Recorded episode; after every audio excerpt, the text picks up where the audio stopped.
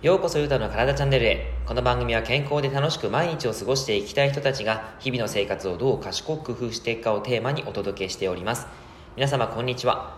今日はですね、えー、昨日と打って変わってお話がちょっと変わってくるんですけどもヒスタミン食中毒っていう内容をお話しします。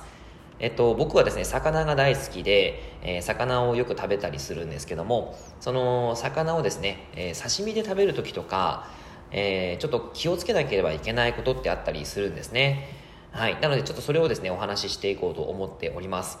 あのまあ、今はもう冬になって、えいろんな魚が、まあ、ありますけども、小肌とかブリとかタラとかカレイとかあとフグとかサワラとかですねえー、ヒラメとかワカサギとかもあるんですかね。そんな旬なお魚がですね出てくる時期ではあったりするんですけども食べることに気をつけてほしいことがあったりするわけです、えー、ヒスタミン食中毒ってことは聞いたことはあるでしょうか？あんまりこう聞き慣れない言葉かなとも思うんですけどもヒスタミン食中毒は日常で起こる可能性があるので予防の意味を込めて解説をしていきたいと思います。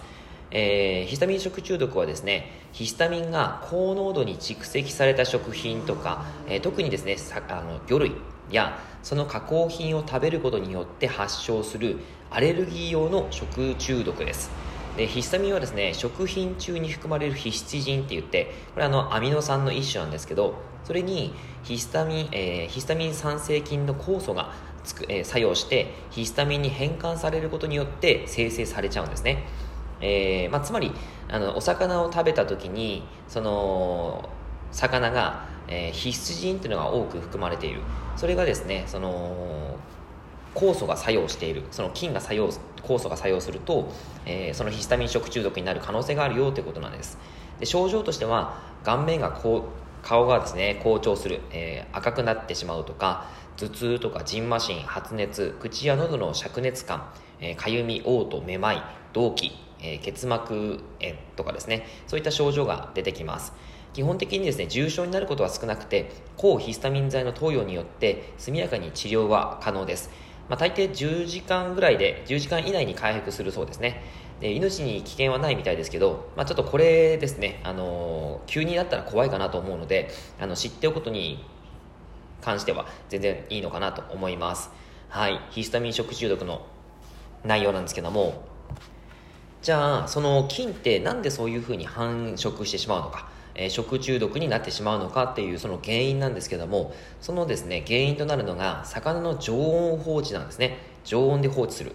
魚の筋肉に多く含まれる必須人というアミノ酸がヒスタミン生産菌によって変換されることで魚の肉にヒスタミンが溜まっていくんですね。でこのヒスタミン生産菌は魚を常温で放置することで増殖してヒスチジン由来のヒスタミンをたくさん作ってしまうというわけです。これを食べることによってヒスタミン食中毒にかかってしまうんですね。はい。というわけで、まあ、やっぱりですね常温で置いちゃダメだよっていうことです。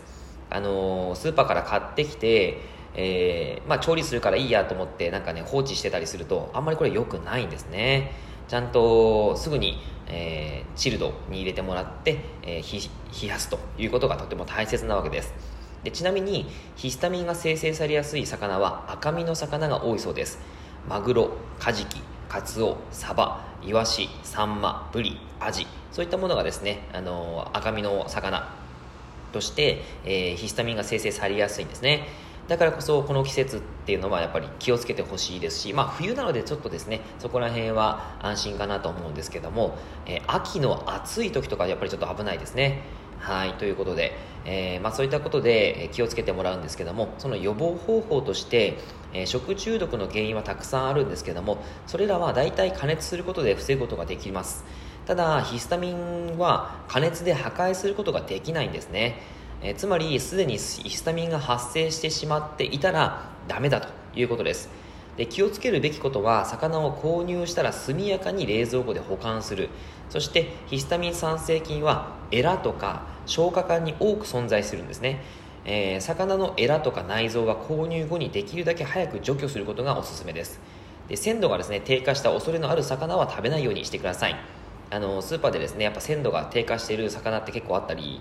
えすると思うんですけども、あのそれをですねちょっと買って食べてしまうとそういうことが起こる可能性があるんだよということを知っておいてください。はい、